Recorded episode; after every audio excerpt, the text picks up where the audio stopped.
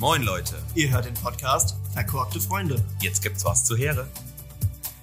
Heute haben wir uns wieder zusammengesetzt, Roy und ich, ähm, und trinken dort dabei einen St. Laurent, das ist ein Rotwein, wer das nicht weiß, äh, vom Weingut Anselmann aus dem Jahr 2019. Ja, das ist so mein Werktagswein, den ich immer im Keller stehen habe. und äh, genau, du vertrinken mal die Gläselchen. Ja, so sieht's aus. Wir haben es schon in der letzten Folge ein bisschen angekündigt. Wir werden beim Thema IT und auch Cyberwar ein bisschen bleiben.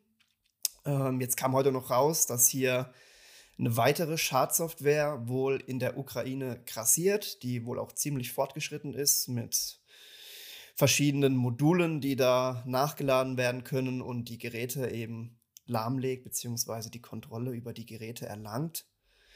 Das ist natürlich äh, ziemlich, ziemlich deftig. Ähm, heute wollen wir aber eigentlich eher ein bisschen auf eine andere Seite des Hackings eingehen, und zwar weniger die, die technische oder die Seite, in der Schwachstellen von Geräten genutzt werden, sondern eher auf die menschliche, die menschliche Schwachstelle heute ein bisschen mehr beleuchten. Ja, und das ist die bekannteste Form des Phishing. Genau. Phishing kommt tatsächlich auch von dem, von dem Phishing, also wirklich angeln gehen, ist eine Ableitung davon. Wird irgendwie gerne gemacht in der IT. Nur angelt Ja. man keine Tiere. Wir haben lange keine Tiere geangelt, außer vielleicht äh, kochende Affen. Also. Aber hier geht es natürlich darum, Daten zu erbeuten, zu angeln oder sich auch eben Ja. Zugriff zu verschaffen auf das System. Ja, wir kennen es alle, denke ich. Ähm, jeder von uns hat bestimmt schon mal äh, dubiose E-Mail gekriegt von Amazon oder von PayPal, wo dann im Betreff äh, mehrere Buchstaben mit Fragezeichen und Sternchen äh, ersetzt wurden, weil das äh, Programm das nicht richtig übersetzt hat. Und ähm, eben in deine Mails, das sind dann Phishing-Mails. Und damit wird dann halt dem Besitzer des E-Mail-Kontos oder dem Benutzer am PC eben vorgegaukelt, das wäre wirklich tatsächlich eine Mail von Amazon oder PayPal. Und natürlich ist es auch ziemlich schlau, weil jeder von uns hat Amazon oder PayPal-Konto und denkt dann da vielleicht im ersten Schritt gar nicht richtig drüber nach, ob das jetzt wirklich von Amazon kommt oder nicht. Ja, die Dinger sind mittlerweile ja ziemlich ausgebufft. Also es gibt auch klägliche oder ziemlich schlechte Versuche, ähm, an deine Daten zu kommen, aber mittlerweile sind eigentlich viele, viele dieser Phishing-Mails, die reinkommen, schon ziemlich ausgefeilt und ähm, lassen auch auf den ersten Blick gar nicht mal so erkennen, dass es sich hierbei um ja, eine Phishing-Mail handelt. Die Betrüger haben meistens eigentlich ziemlich, ziemlich genaues Wissen über dich. Also sie kennen meistens schon deinen Namen, ne? deine E-Mail-Adresse haben sie mittlerweile auch schon raus. Ähm, und da wird man dann natürlich erstmal ein bisschen, bisschen stutzig, weil woher haben sie denn überhaupt die Informationen? Ne? Es ist gut, wenn man stutzig wird. Ja, sollte man. Ja. Also, das sollte man werden, auf jeden Fall. Genau, das ist richtig. Ansonsten ist man, ist man arm dran. Ja, ist eigentlich auch wie eine Form, ist eigentlich wie auch nur eine weitere Form. Ich meine, unsere, man kennt es ja von unseren Großeltern, die sind ja meistens davon betroffen, wenn es äh, am Telefon klingelt und die, die Enkeltochter ist dran und äh, der geht es irgendwie nicht gut und die braucht irgendwie dringend Geld oder irgendwas. Ist ja eigentlich Ja. Äh, nichts anderes, nur eben wieder auf, diesen, auf diese digitale Ebene gehoben. Ja, Ist der, En ist der En Enkeltrick des digitalen Zeitalters. Ja, richtig, das stimmt. So ungefähr. Und es geht halt einfach immer darum, dass man dann irgendwie, ähm, ja, in der Mail steht dann, hey, Sie haben Ihr Passwort, ähm, ihr wurde mehrmals falsch eingegeben oder wir haben eine neue Richtlinie, Sie müssen Ihr Passwort jetzt ändern und dann, keine Ahnung, drückt man auf den Link und es landet dann augenscheinlich bei Amazon oder PayPal oder wo auch immer, ist ja egal. Und gibt dann dort halt sein Passwort ein oder auch, ja genau, gibt dann sein Passwort dort ein. Und nur wird das Passwort halt nicht dann wirklich zu Amazon oder wo auch immer hingeschickt, sondern einfach zu demjenigen, der die Mail verschickt hat. Und der hat dann das Passwort. Oder ein anderes Beispiel, wenn man es jetzt äh, weniger auf den Datenklau bezieht, sondern wieder auf das Thema, den Rechner zu, äh, zu übernehmen. Also einfaches Beispiel, äh, ihr kriegt eine Mail von eurem Kumpel, steht drin, hey Roy, guck mal hier, hab ein äh, cooles Foto geschossen, klick doch mal da drauf, schau es dir an. Und dann ist es irgendwie ein Shortlink. Das sind meistens diese bit. bit.lü zum Beispiel. Hat man schon mal gesehen hier und da auch auf Instagram. Und denkst dir erstmal nichts Böses dabei. Die E-Mail-Adresse sieht irgendwie aus, als käme die auch wirklich von, jetzt von dir zum Beispiel, Max, ne? Und dann landest du aber Nein. auf einmal, äh, fängt er an, irgendeine Datei zu downloaden, die aber halt kein Foto ist von irgendwas Coolem.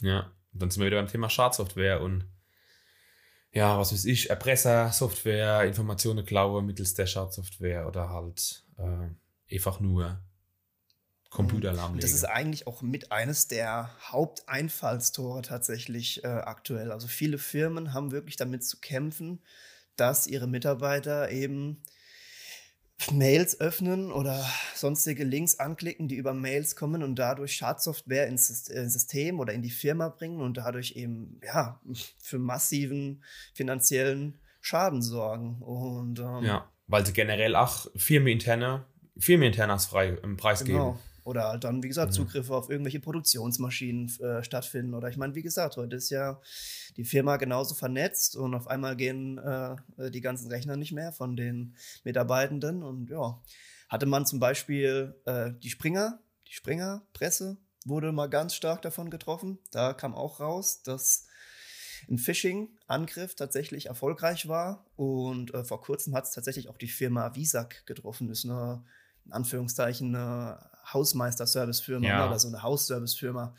Die hatten dann auch das Problem, dass die über Phishing angegriffen worden sind. Die Rechner wurden verschlüsselt, Backups im Arsch, alles, alles im Arsch.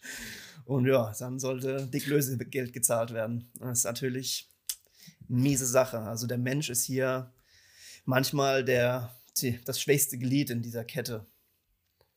Wenn mich nicht alles täuscht, ist auch damals der, der Hack, der Bundestagshack, war auch eine Phishing-Mail, die ein Bundestagsabgeordneter oder ein Mitarbeiter des Bundestagsabgeordneten geöffnet hat. Mm, könnte ich mir gut vorstellen. Ich will mich jetzt aber nicht zu 100% festnageln, aber ähm, ich weiß, dass es über ein, über ein Abgeordnetenbüro in den Bundestag kam und das, da liegt ja wiederum Phishing nahe. Ja, da muss man einfach wieder mal ja. sagen, ne? Internet ist halt einfach Neuland und da kann halt im Bundestag. Immer noch Neuland. Halt, es gibt schon seit 30 Jahren, aber Neuland. Ja, da fehlt dann halt eben auch im Bundestag bei den hochintelligenten Leuten eben das Wissen. Also das ist jetzt nicht so, dass es irgendwie nur die, die alten Herrschaften betrifft oder so. Es ist manchmal einfach diese Unwissenheit, dass es das eben heutzutage gibt. Könnten wir wieder Fass aufmachen, dass man das endlich mal als festen Bestandteil in unsere Bildungspläne integrieren muss, wie man sich im digitalen Raum bewegt. Aber ich bin mir ziemlich sicher, Roy, das ist dann noch ein Thema für eine andere Folge, wo wir dann das auseinandernehmen. Ja, gut.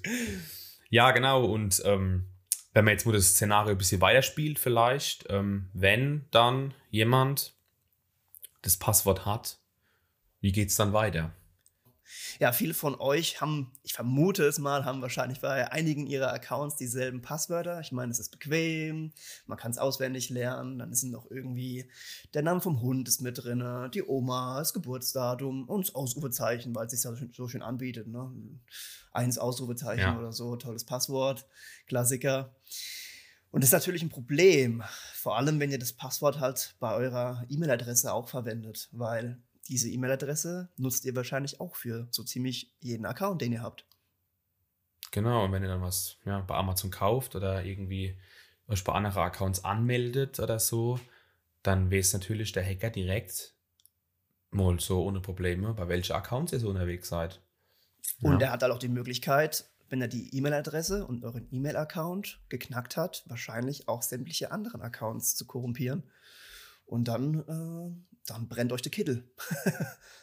der Mensch ist halt faul und nutzt überall das gleiche ja, Passwort.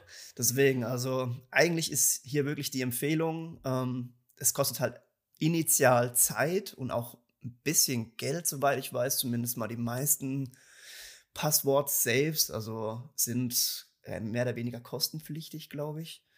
Äh, es gibt auch kostenlose. Ja, also die haben bestimmt alle Basis-Feature, Basis aber wenn man es dann hier auf mehrere Geräte synchronisieren will und und und, dann, dann kann es durchaus Geld kosten, das stimmt. Ja, genau, aber das trotzdem ja. ist es eigentlich der, der richtige Schritt, hier in die Richtung zu gehen.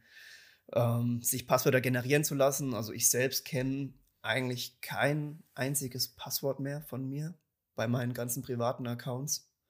weil ich die mittlerweile alle computergeneriert habe. Also, und ich habe auch 15 Stellen mindestens habe. Und das dann alles über diesen Passwort-Safe-Manager. Ähm, Tatsächlich gibt es dann ja hier auch wieder Funktionen, die dann nach der initialen Einrichtung, die das Leben bedeutend leichter machen. Also so Sachen wie ne, Autofill-Funktionen, die dann das Passwort, die dann die Webseite erkennen und automatisch dann aus dem Safe das Passwort und die, den Benutzernamen oder die E-Mail-Adresse rauslesen. Dann ist es tatsächlich wieder angenehmer. Also du hast dann deine Sicherheit hochgeschraubt und hast gleichzeitig auch noch, ähm, wie nennt man das, ja, Bequemlichkeit wieder erlangt. Aber initial ist es halt erstmal eine Überwindung zu sagen, hey, okay, ich gehe jetzt durch alle Accounts und switch die Passwörter. Ja, man muss sich auch natürlich umgewöhnen dann, weil der Prozess, der Anmeldeprozess ein anderer ist. Man muss dann die Autofill-Funktion verwenden und das überall einstellen und konfigurieren. Es gibt aber auch die Möglichkeit, statt jetzt ein, bezahlbar, ein Bezahl-Passwort-Safe zu verwenden, ähm, äh, was weiß ich, die Free-Version KeyPass zu nutzen ähm, das ist halt ähm, Passwort Safe, der ist auf dem PC installiert und das war's. also der ist halt lokal auf dem PC. Man kann jetzt nicht unbedingt einfach mal so auf die Passwortdatenbank von anderen Geräten aus zugreifen. Es gibt aber auch noch die Möglichkeit, sich ein Passwort Safe selbst zu hosten. Also das ist dann vielleicht für die IT, IT-Jungs unter uns äh, die Möglichkeit. Also ich persönlich nutze Bitwarden und den kann man sich selbst hosten auf dem eigenen Server oder so und dann auch mit Apps und Programme ähm, von überall aus drauf zugreifen. Ja, wenn man es dann entsprechend konfiguriert. Ja, das, das stimmt. Ähm, ich selbst nutze, also jetzt zum Beispiel, ich als Apple-User nutze ja zum Beispiel jetzt Strongbox. Ähm, ich hoste das Ganze nicht selbst und ähm, habe aber bei meinem Passwort-Safe ein ziemlich langes Passwort plus ich habe äh, Zwei-Faktor-Authentifizierung eingerichtet. Das ist vielleicht auch noch ein guter Tipp wenn ihr es könnt, bei Diensten, die euch halt auch wichtig sind, die es auch anbieten, das wird eigentlich immer mehr jetzt mittlerweile, dass Zwei-Faktor-Authentifizierung angeboten wird. Ähm, was ist das ganz genau? Letztendlich braucht ihr zu eurem Passwort noch einen zweiten Beweis, dass ihr derjenige seid, der sich da gerade anmelden möchte. Ähm, ja. Ja, wie der Name schon sagt, ein zweiter Faktor, ja, der in die Identifizierung mit reinspielt. Da gibt es ganz verschiedene Sachen. Ich glaube, da brauchen wir jetzt nicht krass drauf einzugehen, aber ist auf jeden Fall eine Möglichkeit, nee. seine Accounts nochmal ein Stück weit sicherer zu machen, weil, äh, ja, wie gesagt, wir sind bequem und wir wollen es nicht machen. Aber wenn der Account dann mal gehackt ist, dann, ja, dann ist das Kind halt in den Brunnen gefallen, ne? Und dann, ach, ja, hast die Scheiße am Bändel, ne? Da hat ja dann auch keiner Bock drauf. Und dann hast ja. du auf einmal Zeit. Dann hast du richtig Zeit auf einmal. dann musst du anrufen. Ne? Ich habe gerade mal kurz ich habe gerade mal kurz nebenher geguckt. Ähm, es gibt tatsächlich vom Bundesamt für Sicherheit und Informationstechnik, also vom BSI, gibt es einen Online-Artikel bezüglich Passwortmanagern und ja, Empfehlungen und wie es ungefähr funktioniert. Ich würde sagen, heute den packen wir auch noch in die Beschreibung vom Podcast oder dann auf, auf Instagram mit verlinke. Und dann können, können die, die sich dafür interessieren, du mal reingucken. Hm. Mir fällt ja. gerade noch rein, ich habe gerade die Tage, äh, weil du jetzt gerade sagst, das BSI, ähm, das Digitalministerium von Bayern, glaube ich, war es, hatte die Tage doch eine Webseite gelauncht, auf der man seine Passwörter äh, bewerten lassen kann. Stimmt. Also sowas ist natürlich gut gemeint, aber saublöd. Weil der Gedanke ist zwar gut, sein Passwort da einzugeben und prüfen zu lassen, ob das jetzt äh, den Sicherheitskriterien der aktuellen ja, der aktuellen Passwortlängen und so entspricht, aber dadurch wird quasi vermittelt, dass man ja sein Passwort irgendwo eingeben kann. Das ist jetzt zwar eine Seite vom Ministerium, aber das ist jetzt genau das Thema Phishing. Wenn ihr quasi weitergeleitet werdet auf eine Seite, die aussieht wie die vom Ministerium und ihr da das Passwort eingebt, dann denken die sich natürlich, sind halt genauso, genauso lost. lost. Also vor allem, ich habe auch gelesen, Roy, dass die ähm, Passwörter dort auch extrem schlecht bewertet wurden. Also ja. Passwörter, die, ähm, die, die eigentlich echt schlecht sind, wurden dort für gut bewertet. Ja, stimmt, stimmt. Ne? Also ist die Bewertung auf der Seite sehr, sehr schlecht. Also das kommt noch dazu. Das, also es war ist gut gemeint, aber halt schlecht gemacht, ja, wie man so schön sagt. Ja. Nee, also macht das nicht. Da gibt es tatsächlich eine bessere Alternative. Äh, Passwörter werden meistens mit Brute Force Angriffen geknackt. Also so nach dem Motto, wir probieren mal so lange, bis wir es raus haben. Ne? Also es gibt dann Listen im Internet, die kann man sich downloaden. Die größte Liste hat auch die Seite Have I Been Pawned. Die sagt vielleicht dem einen oder anderen was zum Downloaden bereit. Das sind dann irgendwie, ich weiß gar nicht, Millionen von Passworteinträgen, die über irgendwelche Datenbank Leaks und äh, sonstigen Sammlungen zusammengekommen sind. Und die kann man sich auf dem PC downloaden und dann kann man da lokal durchsuchen. Da könnt ihr ja mal eure Passwörter oder Teile eurer Passwörter einfach suchen in dem Dokument und ihr werdet mehr oder weniger vielleicht erstaunt sein, dass da so einiges drin vorkommt, was ihr vielleicht in euren Passwörtern drin habt. Und dann solltet ihr euch mal dringend überlegen, was zu tun. Man kann auch ganz einfach direkt auf Have I Been Pawned gehen ähm, den Link packen wir ja auch in die Beschreibung, auf jeden Fall. Und kann dort ähm, seine E-Mail-Adresse eingeben. Das ist kein Phishing und kein Fake und äh, also sehr, sehr seriös. Also ich glaube, ich kenne niemanden, ähm, auch wirklich bekannte Informatiker oder irgendwelche Fachzeitschriften, die sagen würden, dass Have I Been Pound äh, scheiß Seite ist. Ja? Also sehr, sehr viele darauf verweisen. Und da kann man einfach seine E-Mail-Adresse eingeben und kriegt dann direkt angezeigt, ähm, bei welchen Accounts oder bei welchen Datenleaks man mit der E-Mail-Adresse dabei war und von welchem Account es ist. Ja, also ich habe es auch mal gemacht, ähm, vorhin erst, um mal zu gucken. Und ich hatte einen Treffer, äh, dass bei einem ja, Social Media Account mein äh, mhm. meine E-Mail-Adresse dabei mhm. war, mal bei einem Datenleak. Ja, gerade wenn man seine E-Mail-Adresse auch relativ lange hat. Ne? Also das ist ja wie so ein bisschen wie bei der Handynummer auch. Es macht manchmal Sinn, die mal nach ein paar Jahren zu wechseln.